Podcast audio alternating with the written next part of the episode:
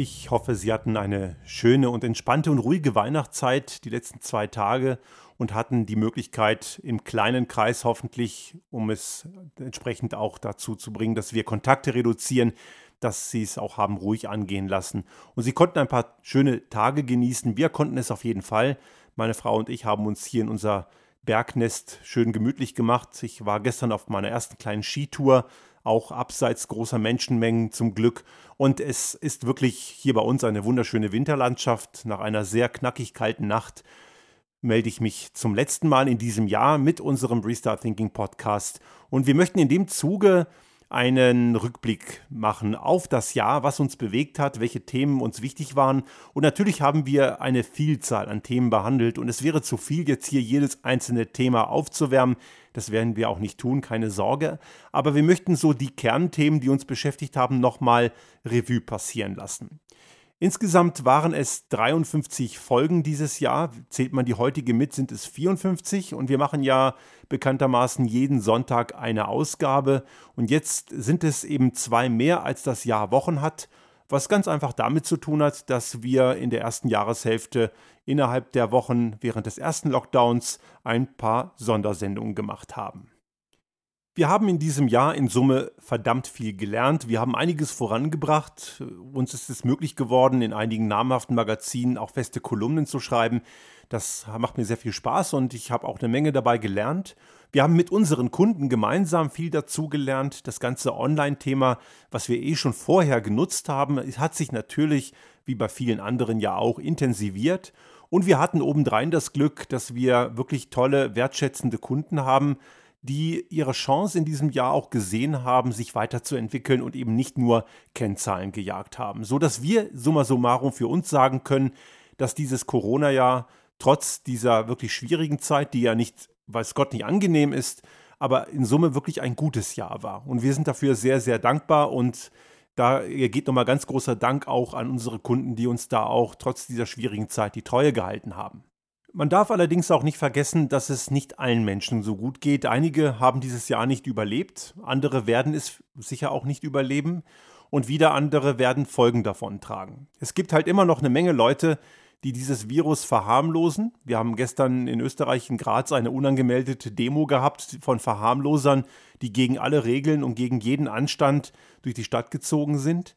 Und diese Leute, für die habe ich wirklich null, aber auch gar kein Verständnis. Jemand, der so auf dermaßen hohem Niveau jammert und rumpöbelt, es sei sowas wie Diktatur und Freiheitseinschränkung, weil man dazu gezwungen wird, so halbwegs gezwungen wird, ein paar Monate lang mal ein bisschen anständiger zu sein.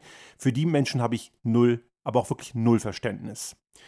Gleichzeitig sterben nämlich auch in äh, Österreich und in Deutschland, und wir haben in Österreich hier somit die größten Sterberaten weltweit auf die Einwohnerzahl gerechnet. Also hier hat es richtig übel reingeschlagen in der zweiten Welle ganz massiv, was natürlich auch einem inkompetenten Kanzler Kurz und seiner Regierung klar vorzuwerfen ist, ähnlich wie Trump auch in den USA. Das hat man in Deutschland immerhin besser gelöst, aber es gibt auch da immer noch Länder, die haben das sehr viel besser gelöst. Und es sind nicht nur Diktaturen, wir haben das ja auch in einem unserer Podcasts thematisiert, siehe Japan, siehe Neuseeland, siehe Taiwan. Es ist durchaus so, dass das nichts damit zu tun hat, dass nur totalitäre Systeme das so gut hinbekommen hätten. Aber wir müssen uns ganz klar in den Spiegel vorhalten, wo haben wir versagt. Und es gibt eben auch einige, die jetzt Gott sei Dank gesundheitlich nicht getroffen wurden, aber Branchen, die es richtig übel erwischt hat. Und wir haben ja durch unser Zweitgewerbe, dem Musikgeschäft, durchaus auch sehr guten Kontakt in die Musikbranche. Und die Künstler, für die ich auch dieses Jahr gemastert und gemixt habe, und ich habe das wirklich pro bono gemacht, lediglich wenn es Streams gibt, partizipiere ich mit einem kleinen Prozentsatz an den Einnahmen. Aber das, der Großteil bleibt bei den Künstlern und das ist auch gut so, denn die Auftritte sind dieses Jahr komplett weggefallen und damit nicht nur die Künstler selbst in Mitleidenschaft gezogen, sondern auch die gesamte anhängende Branche der Veranstaltungstechnik, Messe und Bühnen und Anlagenbau und so weiter, die hat es richtig übel erwischt. Und die haben absolut Grund zum Jammern, denn die haben eine, eine wirklich einen Umsatzeinbruch erlitten, für den sie nichts können. Also es ist ja nicht so, dass sie schlecht gewirtschaftet hätten und deswegen durch ihre wirtschaftlichen Fehlentscheidungen in Mitleidenschaft gezogen wurden, sondern man hat ihnen faktisch Berufsverbot erteilt. Einige wurden hier und da ein bisschen unterstützt, aber es ist eine sehr schwierige Zeit und sie haben durch ihre Aktion damals im Spätsommer, Alarmstufe Rot hieß das, auch darauf aufmerksam gemacht. Was mich hingegen ärgert, ist, dass Alarmstufe Rot weit weniger Aufmerksamkeit in auch seriösen Medien bekommt, verglichen mit diesen ganzen Lügnern und Leugnern und Verschwörungsmythenerzählern, die ständig vorkamen und die sich mit dem Namen Querdenken auch noch einen Etikettenschwindel angeheftet haben, weil das hat, die stehen höchstens quer in der Gesellschaft, aber mit Denken hat das, was sie tun, weiß Gott nichts zu tun. Aber zurück zu den Themen, die dieses Jahr relevant waren. Wir haben natürlich wieder so unsere Kernthemen. Es geht ja in unserem Restart Thinking Podcast sowie auch in unseren anderen Beiträgen um das Thema Veränderung und Veränderungsfähigkeit. Und natürlich ist so ein Jahr, in dem so eine Pandemie gewütet hat und auch immer noch wütet. Jetzt haben wir ja gerade mit dem Impfen begonnen, aber das ist ja alles noch ganz am Anfang und hoffen wir, dass es wirkt, ist immer ein Katalysator für sehr tiefgreifende Veränderungen. Und die hat es gegeben.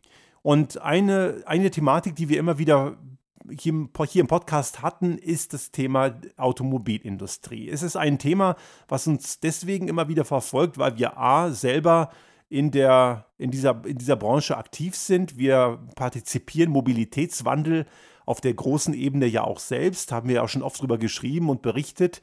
Seit fast fünf Jahren fahren wir voll elektrisch und das Hauptverkehrsmittel für meine Geschäftsreisen ist ja die Bahn. Und wir zeigen in unserem Alltag immer wieder, dass eine Mobilitätswende schon heute möglich ist, wenn man sich damit auch wirklich auseinandersetzt. Und auf der anderen Seite habe ich ja einige Jahre in der Autoindustrie selbst gearbeitet, kenne also auch die Themen dort und äh, kann auch immer wieder darauf verweisen, dass ich auf, auch damals schon, das ist schon einige Jahre her, aber dass ich auch damals schon diese Ideen formuliert habe und sie wurden damals nicht ernst genommen. Heute werden sie zwar ernster genommen, aber noch lange nicht so ernst, wie es nötig ist. Und was man gesehen hat in diesem Jahr, dass Tesla durch die Decke gegangen ist, nämlich in Bezug auf den Börsenwert. Nun wissen wir, dass der Börsenwert nur bedingt ein Realitätsindikator ist, aber eben er ist ein Realitätsindikator. Natürlich nicht in vollem Umfang. Wir wissen immer, dass in einem Börsenwert auch Vorschusslorbeeren stecken und dass in einem Börsenwert auch sehr viel Spekulation drin ist. Aber es gibt durchaus Indikatoren und die zeigen, dass ein Unternehmen wie Tesla, und das ist nicht das einzige, was in diesem Jahr durch die Decke gegangen ist, einige asiatische Mobilitätsdienstleister haben ebenfalls große Erfolge verbuchen können, dass die in einem Bereich sind, der die Zukunft ausmacht und dass gerade die deutschen Hersteller noch immer nicht verstanden haben, was da passiert. Und das konnte man auch erkennen, als sie im Rahmen dieser ganzen Corona-Pandemie wieder mal nach Kaufprämien geschrien haben, und zwar auch für, wie sie es nennen, saubere Verbrenner oder effiziente Verbrennungsmotoren. Das ist ja ein Oxymoron. Sauberer Verbrenner ist so wie saubere Kohlekraft oder oder gesunde Zigaretten oder demokratische AfD. Das sind ja äh, Oxymorons. Ich weiß nicht, ob das jetzt der Plural ist, aber ein, ein, ein, ein Begriff, der in sich ein Widerspruch ist. Kein Verbrenner dieser Welt ist effizient oder sauber. Er ist immer dreckig und ineffizient. Die Frage ist nur, wie dreckig und wie ineffizient. Aber sie wollten für eine Technologie, die faktisch tot ist und ein Ablaufdatum hat, in den meisten Ländern weiß man ja, wird es ab den nächsten Jahren irgendwann keine Neuzulassung mehr geben, wollten sie im Sommer eine, eine Kaufprämie bekommen. Es ist Gott sei Dank ich muss sagen, da war ich positiv überrascht. Es ist ihnen nicht gelungen. Es wurde immer wieder auch kolportiert, auch von prominenten Politikern. Markus Söder zum Beispiel, der bayerische Ministerpräsident, war einer von denen, die sehr stark dafür plädiert haben. Allerdings auch ein Winfried Kretschmann, Ministerpräsident in Baden-Württemberg und eigentlich ein Grüner, wobei ich mich frage, was an dem noch grün ist. Und auch der hat sich dafür ins Zeug gelegt, was mir überhaupt nicht klar ist. Da passt einiges nicht zusammen aber eben Gott sei Dank gescheitert. Was hingegen doch geblieben ist, und das ist auch nicht richtig, ist eben eine Förderung von Plug-in-Hybriden, die eine Mogelpackung sind. Wir haben das auch schon mal thematisiert hier im Podcast. Diese Karren fahren nur unnötiges Gewicht spazieren, bringen im Endeffekt gar nichts für die Klimabilanz und sind in den meisten Fällen einfach auch nur unnütze Spritschlucker, die eben noch mehr unnötiges Gewicht spazieren fahren müssen und die Nutzer fahren so gut wie gar nicht elektrisch. Aber was, worum es hier hauptsächlich geht in dieser Thematik, und das zeigt ein Stück weit der Börsenkurs von Tesla. Die alten Währungen wie Stückzahl sind als alleiniger Indikator überhaupt kein Indikator mehr dafür, dass etwas gut läuft. Natürlich ist Tesla stückzahlenmäßig weit hinter dem, was andere Hersteller wie Volkswagen und Co schaffen. Was aber Tesla ausmacht, ist der technologische Vorsprung. Und es gab eine ganz spannende Studie in diesem Jahr, die Nikkei-Studie in Japan, die gezeigt hat, dass Tesla konservativ gerechnet sechs Jahre voraus ist. Aufgrund der Tatsache, dass sie keine Steuergeräte mehr brauchen, sondern eine zentrale KI-gestützte Rechnereinheit hat, die von denen selbst entwickelt wurde und die zentral alles steuert. Und diese Fahrzeuge sind kurz davor, Level 5 autonomes Fahren zu erreichen. Nächstes Jahr soll es ja soweit sein. Nun wissen wir, dass Elon Musk öfter mal Termine nicht einhält, dann wird es halt übernächstes Jahr. Aber sie sind auf einem Weg, den die deutsche, deutschen Hersteller noch nicht mal angefangen haben, wirklich konsequent zu beschreiten. Was dort passiert, ist der Begriff der Dematerialisierung. Gewisse Dinge, die der Kunde will, Kundenwerte, werden in den virtuellen Raum verschoben. Es geht am Ende nur noch um das Nutzen einer Leistung und nicht mehr um das Besitzen der Ressource.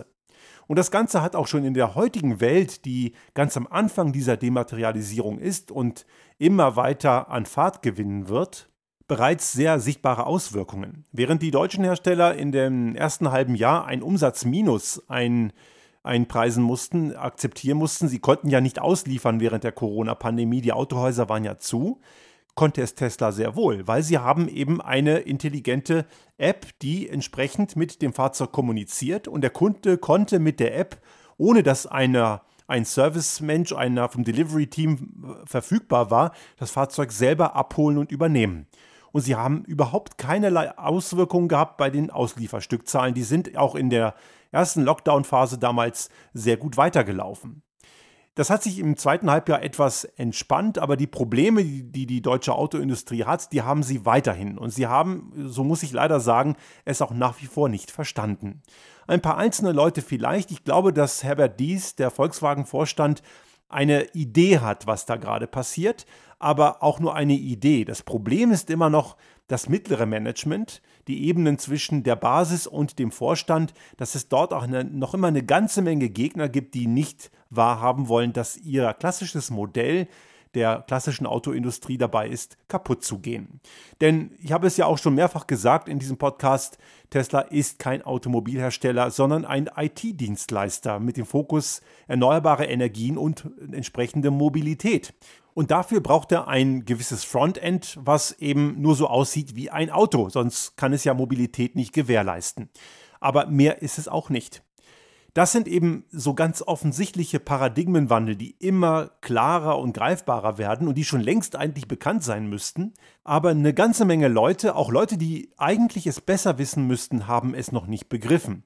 Ich habe in diesem Jahr auch im Kontext dieser Veränderungen, die Richtung Dematerialisierung gehen und Richtung digitale Geschäftsmodelle, einige sehr kontroverse Diskussionen auch auf LinkedIn geführt, was irgendwann dazu geführt hat, dass mit relativ wenig Vorwarnung der Head of Digital Transformation bei Daimler, ein ehemaliger Tech-Blogger, der hat mich dann irgendwann geblockt äh, und ich glaube, das zeigt auch ein Stück weit, dass er mir recht gibt und dass er Angst vor diesen Thesen hat, weil er einfach noch gar nicht verstanden hat, dass was da gerade passiert, das ist, was genau dieses Geschäftsmodell, was er kennt und bewahren möchte, gerade ziemlich kaputt macht. Denn die Generation von morgen, die hat keinen Führerschein mehr und braucht ihn auch nicht.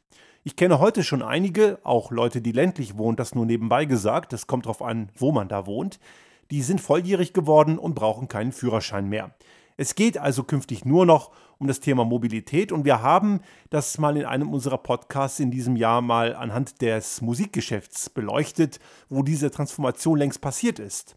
Tonträger sind nämlich faktisch tot. Es gibt es nur noch für ein paar Liebhaber wie Leute wie mich zum Beispiel, der immer noch Vinyl kauft, aber es sind eben Exoten. Leute wie ich, die einen Plattenspieler haben und auch einen CD-Spieler und immer noch Tonträger kaufen, eben hauptsächlich das gute alte Vinyl, das sind eben Exoten, die wird es auch sicherlich in 50 Jahren noch geben, aber es ist eben eine ganz kleine Minderheit, der Großteil der Kundschaft, der besitzt Musik nicht mehr, der streamt nur noch. Und dieses Streaming ist schon seit Jahren das Geschäftsmodell der Wahl, was für die meisten Kunden komplett hinreichend ist. Es geht also nicht mehr um High Fidelity, es geht um Availability.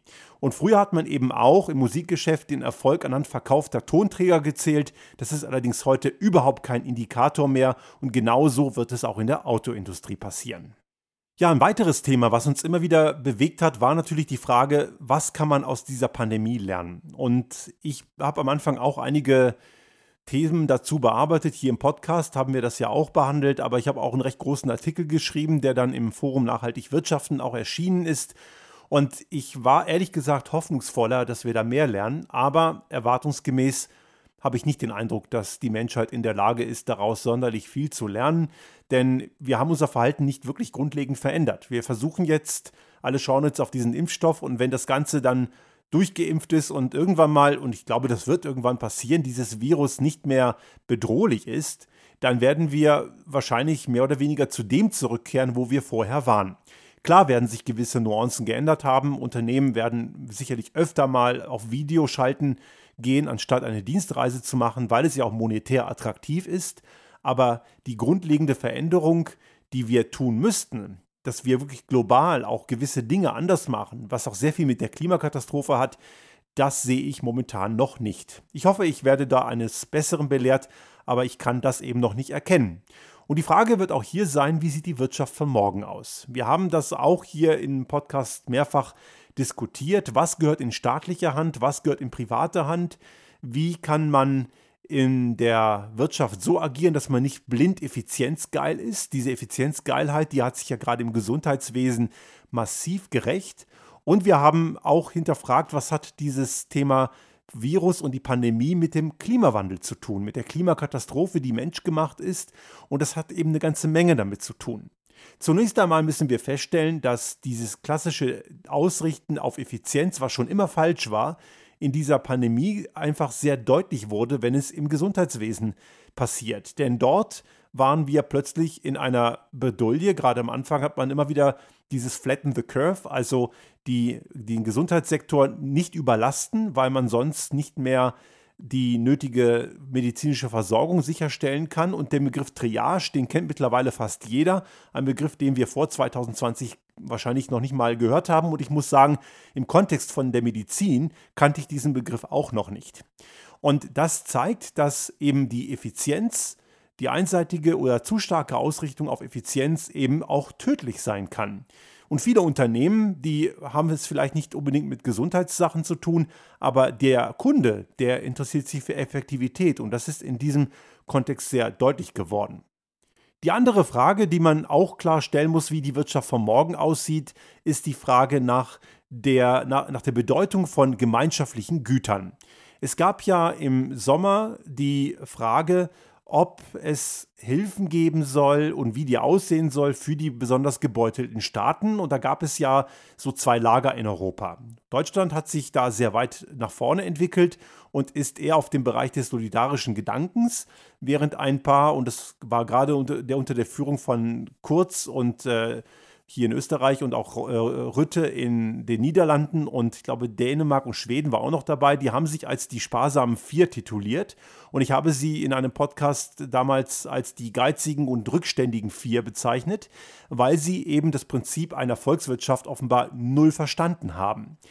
Denn diese Ausrichtung, also die einen, also die geizigen Vier wollten gerne nur Kredite vergeben an Länder wie Italien oder Spanien die zurückgezahlt werden müssen. Während progressivere Länder wie Deutschland oder auch Frankreich gesagt haben, das müssen nicht rückzahlungspflichtige äh, Beträge sein, damit sie ihre Wirtschaft auf Trab bringen, damit es wieder läuft, damit die Binnennachfrage wieder aktiviert wird.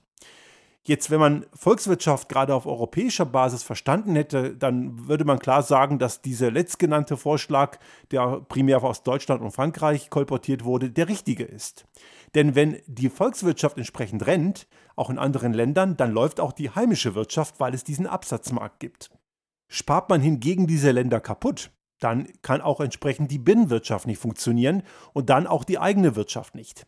Also wenn man nur von der Wand zur Tapete denkt und nur im Kopf hat, die faulen Säcke in Südeuropa sollen mal arbeiten, was ja auch immer so ein Dogma ist, was immer wieder transportiert wird, dann macht man auch die eigene Wirtschaft hin.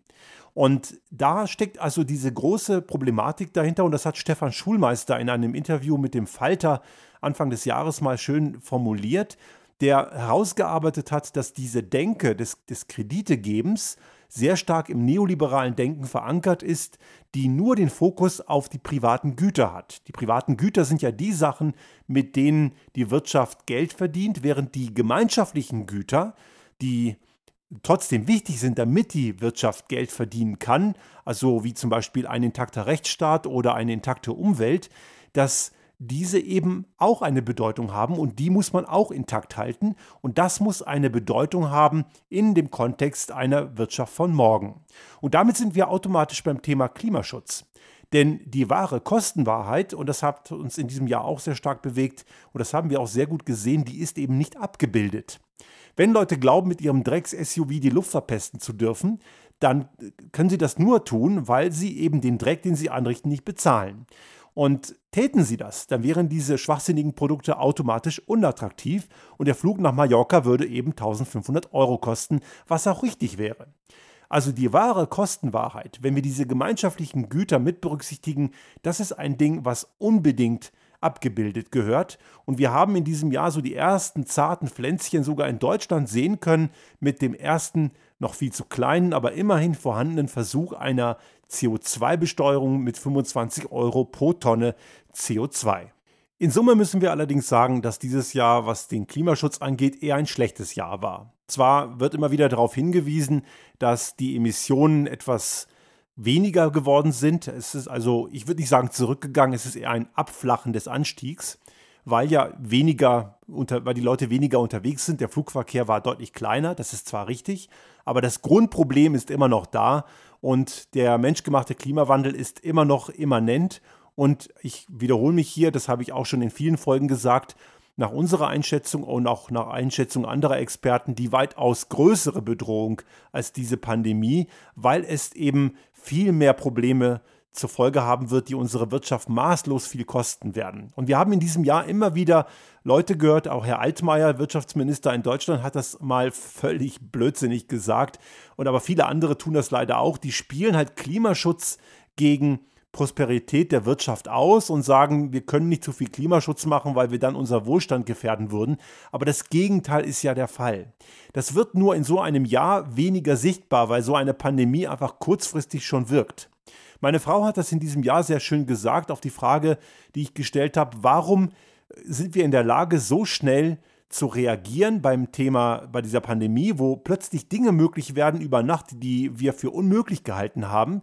Und bei der, bei, beim Thema Klimaschutz funktioniert es vorne und hinten nicht. Und sie hat das sehr schön beantwortet.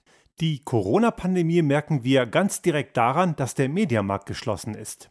Also während der Klimakrise ist alles ganz normal offen. Wir können unseren normalen Shoppinggewohnheiten und Freizeitaktivitäten nachgehen und wir merken es eben einfach nicht. Ja, und das erklärt das ganz gut, weil diese Klimakrise einfach auf viel längeren Zeitskalen passiert und wir im Alltag keine Einschränkungen merken. Diese Einschränkungen kommen langsam und schleichend. Klimatote, die wir ohne weiteres auch bei uns in der Gesellschaft haben, die zählt niemand. Und es sind auch noch nicht ganz so viele. Während in anderen Ländern der Welt, da gibt es schon eine ganze Menge Klimatote. Menschen, die von Hurricanes, die von Überflutungen, die von Dürren heimgesucht werden, das wird nur nicht als Klimatote gezählt, sondern die sterben dann an Buschfeuern. Und dass diese Buschfeuer allerdings was mit der, mit der anthropogenen Klimakatastrophe zu tun haben, das ist zwar bekannt, aber zu wenig im Bewusstsein. Daher müssen wir davon ausgehen, dass wir auch in diesem Jahr für das Thema Klimaschutz eher einen Nachteil haben werden, weil wir eine weitaus kurzfristig betrachtet größere Gefahr, aber langfristig betrachtet weitaus kleinere Gefahr einen größeren Wichtigkeitsraum einräumen. Ja, und ein weiteres großes Kernthema dieses Jahr waren natürlich wieder so soziale Themen wie Diskriminierung, Rassismus. Das lässt uns ja auch nicht los. Und das hat was mit Veränderung auch sehr viel zu tun, weil Diskriminierung von Menschen, egal wie sie begründet ist, und wir haben da viele Facetten, sind natürlich toxische Elemente, die jede Prosperität kaputt machen und verhindern. Und hier haben wir es natürlich immer noch mit dem Gift des Rechtsextremismus zu tun, der nach wie vor die größte Gefahr ist, die wir in der Gesellschaft haben. Das mögen zwar einige nicht so gerne hören und reden dann lieber über den militanten Islamismus, der auch eine Gefahr ist, das ist völlig richtig. Nur ist das, wenn man jetzt eine Pareto-Analyse macht, die kleinere Gefahr als der Rechtsextremismus, was keineswegs heißt, dass man das beiseite schieben sollte und nicht beachten muss. Es gab ja auch in diesem Jahr wieder islamistische Anschläge, das ist leider auch richtig. Und es ist letzten Endes egal, welcher Wahnsinnige wen aus welchen Gründen ermordet. Tatsache ist, es gibt Fanatiker und einige sind religiös fanatisch, andere sind, sind nationalistisch fanatisch. Kommt aber im Endeffekt auch das Gleiche raus. Islamisten und Rechtsextreme sind ja sehr nah beieinander. So wahnsinnig viele Unterschiede gibt es da ja gar nicht. Und wir haben in diesem Jahr da auch einige üble Sachen erlebt, nicht nur die Anschläge, die eben gerade genannten, wir hatten nicht zuletzt in Wien vor einigen Wochen, wo auch der österreichische Staat im Vorfeld massiv versagt hat, denn der Täter war ein bekannter Gefährder, sondern wir haben natürlich auch die weitaus weniger greifbaren rechtsextremen Täter, die oft unerkannt sind wenn es so Attentate sind wie in Hanau oder auch in Halle damals auf die Synagoge, der dann zwei unschuldige Passanten ermordete, das sind Leute, die radikalisieren sich woanders, nämlich im Netz. Und das Internet ist eines der größten Schwierigkeiten in dem Kontext. Und das haben wir in diesem Jahr auch ganz stark eben gesehen in Radikalisierungsbewegungen, in Leugnungsstrukturen, in, in Anhängerschaft von Verschwörungsmythen. Und das hat es immer gegeben. Leider, der Mensch ist eben in solchen Punkten, sieht man das sehr gut, keine sonderlich intelligente Lebensform. Und das Internet ist ein Brandbeschleuniger. Viele haben ja in der Frühphase des Internet, und das ist sicherlich jetzt auch ein Konklusio für uns in diesem Jahr, das Internet hat große Möglichkeiten eröffnet. Und es hat auch heute viele Möglichkeiten, die wir tagtäglich wie völlig selbstverständlich nutzen. Dass man sich online eine Fahrkarte kauft, viele kaufen auch im Internet ein, was wir eher weniger tun, aber gelegentlich passiert das halt auch, wenn auch dann nicht bei Amazon, da machen wir einen Bogen drum. Aber es gibt da viele verschiedene Vorteile. Aber das Internet ist eben auch eine große Spielwiese für Lügner, Rassisten, Verschwörungserzähler und sonstige Verirrte. Und das ist eben ein Beschleuniger dahingehend, weil es diese Idioten schon immer gab, aber jetzt sind sie halt vernetzt und, und sie glauben, sie sind viele. Es ist zwar eine Minderheit, aber die erhalten natürlich eine Mordspräsenz und ich bin jetzt, weiß Gott, nicht sonderlich gut darin, jetzt in Social Media aktiv zu sein. Da bin ich kein Musterbeispiel. Aber selbst jemand wie ich, der eine sehr kleine, wirklich sehr, sehr kleine Followerschaft auf Twitter hat, kriegt immer wieder mal solche Schwachsinnsreaktionen ab, was anscheinend dazu führt, dass irgendwelche Posts von mir auch in irgendwelchen Schwachmatenkanälen geteilt werden. Und ich habe vor einigen Wochen, jetzt kurz vor Weihnachten, bei einem Online- bei einer Online-Konferenz mitgemacht von der Amadeo Antonio Stiftung in Deutschland, eine Stiftung, die sich gegen Rassismus einsetzt und die nach einem Menschen benannt wurde, der von Nazis totgeprügelt wurde vor vielen, vielen Jahren. Und das war unter anderem auf YouTube live gestreamt und ich habe mir das äh, angeschaut mit zwei zwei Wissenschaftlern aus dem sozialwissenschaftlichen Umfeld, die sehr gute Beiträge geliefert haben. Und der Chat an der Seite und auch die Kommentarspalten wurden geflutet von irgendwelchen rassistischen Aasgeiern, die anscheinend diese Veranstaltung in ihren Telegram-Kanälen verbreitet haben. Also da gibt es eine gewisse Menge von Schwachmaten, die nichts anderes planen und nichts anderes wollen, als einen Diskurs kaputt zu machen. Und einer ihrer größten Fürsprecher, Donald Trump, hat, und das war sicherlich eines der Highlights dieses Jahres, die Wahl in den USA verloren, auch wenn er das bis heute nicht verstanden hat. Und hier muss man klar sagen, dass da immer noch eine große Gefahr wettert, denn das Problem ist, dass dieses kranke Gedankengut noch immer da ist.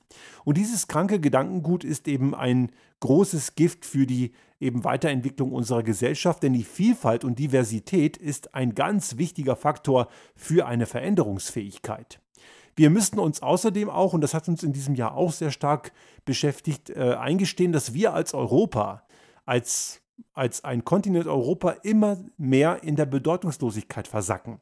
Und der Grund, warum das passiert, ist, dass wir viel zu sehr auf eigene einzelne Egoismen schauen und die EU nicht als ein Staat sehen. Und wir müssten, und das muss ich hier auch nochmal ganz klar formulieren, die Vereinigten Staaten von Europa bauen. Die Nationalstaaten dürfen keine Rolle mehr spielen. Bestenfalls in einem föderalen System, da macht das sicherlich Sinn, aber nicht mehr als Einzelstaaten.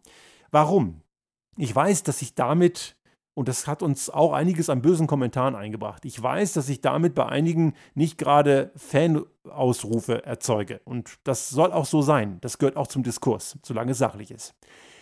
Aber wir brauchen eben diese Vereinigten Staaten von Europa. Nochmal zur Erinnerung, vor einigen Wochen wurde in Ostasien der größte Handelsraum der Welt geschaffen, unter der Vorherrschaft von unter anderem China. Aber nicht nur China und äh, Vietnam und so zentralistisch-totalitäre Staaten sind dabei, auch Japan, Australien, Neuseeland, Das sind auch Staaten, die dort partizipieren. Und das ist ein Freihandelsraum mit über drei Milliarden Menschen. Indien ist übrigens auch dabei. Das heißt, wenn wir irgendein Gewicht sein wollen in dieser Welt, dann müssen wir aufhören, in Europa nationalstaatlich zu denken. Und das hat dieses Jahr auch sehr stark gezeigt, weil wir auch Grenzen immer noch in Europa haben, die zu starke Auswirkungen haben auf das, was wir tun und was wir gestalten. Und das ist in diesem Jahr einmal mehr immer deutlicher geworden. Ja, schauen wir auf das nächste Jahr 2021. Ein Datumswechsel vom 31. Dezember auf den 1. Januar macht ja noch nicht eine neue Welt. Die Probleme, die wir heute noch haben, die Pandemie ist ja noch immer im Gange. Zwar hat das Impfen begonnen und auch die Klimakatastrophe ist ja nicht weg. Und auch die Missverständnisse in der Wirtschaft, die Dominanz des neoliberalen gestrigen Handelns ist ja immer noch da. Das heißt, die Probleme werden wir auch am 1. Januar noch haben. Also wir werden auch im nächsten Jahr mit Sicherheit mit diesen Themen weiter zu kämpfen haben. Ich bin optimistisch, dass wir die Pandemie in den Griff bekommen. Auch wenn jetzt einige Virusmutationen bekannt geworden sind, die wir vor einigen Wochen noch nicht kannten. Aber zumindest ersten Meldungen zufolge können wir davon ausgehen, dass die Impfung auch bei denen wirkt. Und ich freue mich sehr, dass die ersten Menschen die ersten Menschen in der Risikogruppe geimpft wurden. Und ich finde es auch gut, dass es diese Priorisierung gibt, dass man erstmal die älteren, besonders gefährdeten Menschen impft. Und ich bin auch froh, dass bisher so ein Hauen und Stechen zumindest im kleineren Rahmen nicht erkennbar ist. Ich mache mir ein bisschen Sorgen, wie das weltweit ist, denn eine Impfung muss man sich leisten können und eine ganze Menge arme Länder werden sie es werden sich wahrscheinlich nicht so einfach leisten können. Auch hier sind wir sehr verwöhnt. Wir werden auch da wieder mit einigen Impfgegnern zu tun haben, Leute, die es ablehnen, wieder aller Vernunft sich impfen zu lassen. Gut, man kann Menschen nicht zwingen, aber ich denke, das werden gewisse wirtschaftliche Anreize von selbst lösen, wenn man eben einfach kein Flugzeug oder kein Zug besteigen darf oder man darf eben auch nicht bei einem Kulturevent teilnehmen. Wenn man nicht nachweisen kann, dass man geimpft ist, dann wird, werden, glaube ich, die meisten das dann doch noch machen. Das Geschrei wird bei einigen Verstrahlten dann immer noch groß sein. Aber da muss man halt einfach drüber wegsehen, wenn ein paar Verirrte sich beklagen. Was uns sicherlich noch weit länger beschäftigen wird als 2021, ist die Klimakatastrophe. Auch wenn, wie bereits erwähnt, ein paar kleine Pflänzchen von Veränderungsansätzen und Vernunft erkennbar sind, so sind sie halt noch sehr, sehr klein, also wirklich, wirklich sehr, sehr, sehr klein und ob sie überleben, das wird man dann sehen, weil es gibt halt immer noch viele Wirtschaftslobbyisten, die in diesem Irrglauben des Neoliberalismus gefangen sind und die eben, ich habe das ja einmal in einer Restart Thinking Podcast, nicht Podcast, sondern Fokusfolge mal diskutiert vor einigen Wochen. Eine nächste Folge ist gerade in Arbeit, die wird dann im Januar veröffentlicht dass ähm, diese, diese Irrläufer des Neoliberalismus sind gerade im Kontext der Klimakrise sehr, sehr gefährlich, weil sie eben diesen Wandel, der nötig ist, eben verhindern. Und diese Leute sind leider verdammt gut vernetzt. Das geht ja so weit, wie eben vorhin auch erwähnt, dass auch Leute wie Peter Altmaier, der ja nun nicht irgendjemand ist, sondern eben ein Wirtschaftsminister, auch diesen neoliberalen Quatsch erzählen. Und das Ganze wird sich vermutlich auch in einer neuen Bundesregierung, die im nächsten Jahr gewählt wird, nicht ändern. Wir müssen abwarten, wie sich das Ganze dann im politischen Kontext weiterentwickelt, aber ich mache mir ein wenig Sorgen, dass die Natur uns diese Zeit, die wir glauben, uns nehmen zu müssen, einfach gar nicht gibt, weil die Natur im Endeffekt es einfach eiliger hat und am Ende auch immer stärker ist als wir. Ich hatte es auch in dieser Folge schon mal gesagt, es wird ohne eine Verhaltensänderung in unserer Gesellschaft nicht gehen. Die wird nötig sein. Die Frage ist, wann wir verstanden haben, dass sie kommen muss. Und bisher sehe ich das eben noch nicht. Das nächste Jahr wird vielleicht eine Weichenstellung sein. Ich kann allerdings noch nicht sagen, in welche Richtung. Ich sehe auf der einen Seite eine ganze Menge engagierte, tolle Leute. Auch Fridays for Future waren ja in diesem Jahr trotzdem präsent, wenn auch eben viel weniger. Aber es gibt auch eine ganze Menge andere Leute, die initiativ sind, die zeigen, dass es anders geht und die auch durch ihre Aktivitäten, durch ihre publizistische Arbeit eben auch andere dazu anregen. Und mir haben einige meiner Kunden schon gesagt, dass dadurch, dass du so handelst, wie du handelst, haben wir uns auch verändert. Und das freut mich zu hören. Das ist so der kleine Erfolg. Es wird aber auch Menschen geben, die werden wir nicht erreichen. Es wird Menschen geben, die nach wie vor glauben, dass Spaß haben auf Kosten anderer deren gutes Recht sei. Es wird weiterhin Menschen geben, die ihre persönlichen Bedürfnisse über alles andere stellen und es wird Menschen geben, die glauben, man müsse alle anderen weiter ausgrenzen und entsprechend unterdrücken, damit man selber halbwegs gut dasteht. Der Mensch ist eben in weiten Teilen keine intelligente Lebensform. Und die Frage wird sein, ob diese, dieser schlechte Teil der Gesellschaft toxisch genug ist, um unsere Gesellschaft zu zerstören. Ich traue mir hier noch keine Prognose zu. Ich setze allerdings auf diejenigen, die proaktiv und progressiv diese Gesellschaft weiter verändern. Wir werden daran auf jeden Fall weiterarbeiten. Wir werden im nächsten Jahr dem United Nations Global Compact beitreten und werden auch einmal mehr das Thema Klimaschutz und Verantwortung für uns nochmal auf eine konkretere Stufe bringen. Wir haben ja uns ja, wie Sie auf unserer Homepage sehen können, auch schon vor längerer Zeit für die Sustainable Development Goals entschieden, haben uns dazu bekannt und machen auf unserer Homepage auch immer transparent, wo wir gerade bei dem Thema SDGs gerade rumgehen und wo wir aktiv sind. Und der Global Compact wird nochmal eine Konkretisierung mit sich bringen. Und ich möchte Sie alle bitten, dies genauso zu tun. Nicht natürlich in der Ausprägung, Sie müssen Ihren Weg finden, aber bitte nehmen Sie alle Ihre Verantwortung an. Wir haben ja, ich kann jetzt hier die Brücke bauen zum Einstieg dieser heutigen letzten Folge des Jahres 2020. Wir haben eine Menge tolle Kunden, die das tun, die Klimaneutralität im Blick haben, die sich überlegen, wie können wir in unserem alltäglichen Umfeld besser werden, wie können wir im Transport klimaneutraler werden, statt Diesel-Lkw, Wasserstoff-Lkw, dass man auch eine Klimabilanz jedes einzelnen Mitarbeiters in eine Zielvereinbarung abbildet. Wir haben erleben dürfen, wie sich neue Startups gebildet haben, die Klimaneutralität und nachhaltiges Handeln in einem entsprechenden unternehmerischen Handlungsumfeld spielerisch entwickeln. Wir haben eine ganze Menge tolle Leute kennengelernt und auf die, auf die möchten wir setzen und auf die möchten wir bauen. Wir wünschen Ihnen auch von unserer Seite hier alles erdenklich Gute für das kommende Jahr. Bleiben Sie bitte gesund und lassen Sie uns gemeinsam auch in 2021 weiter an einer besseren Welt bauen, damit auch die nächsten Generationen auch noch eine lebenswerte Zukunft haben.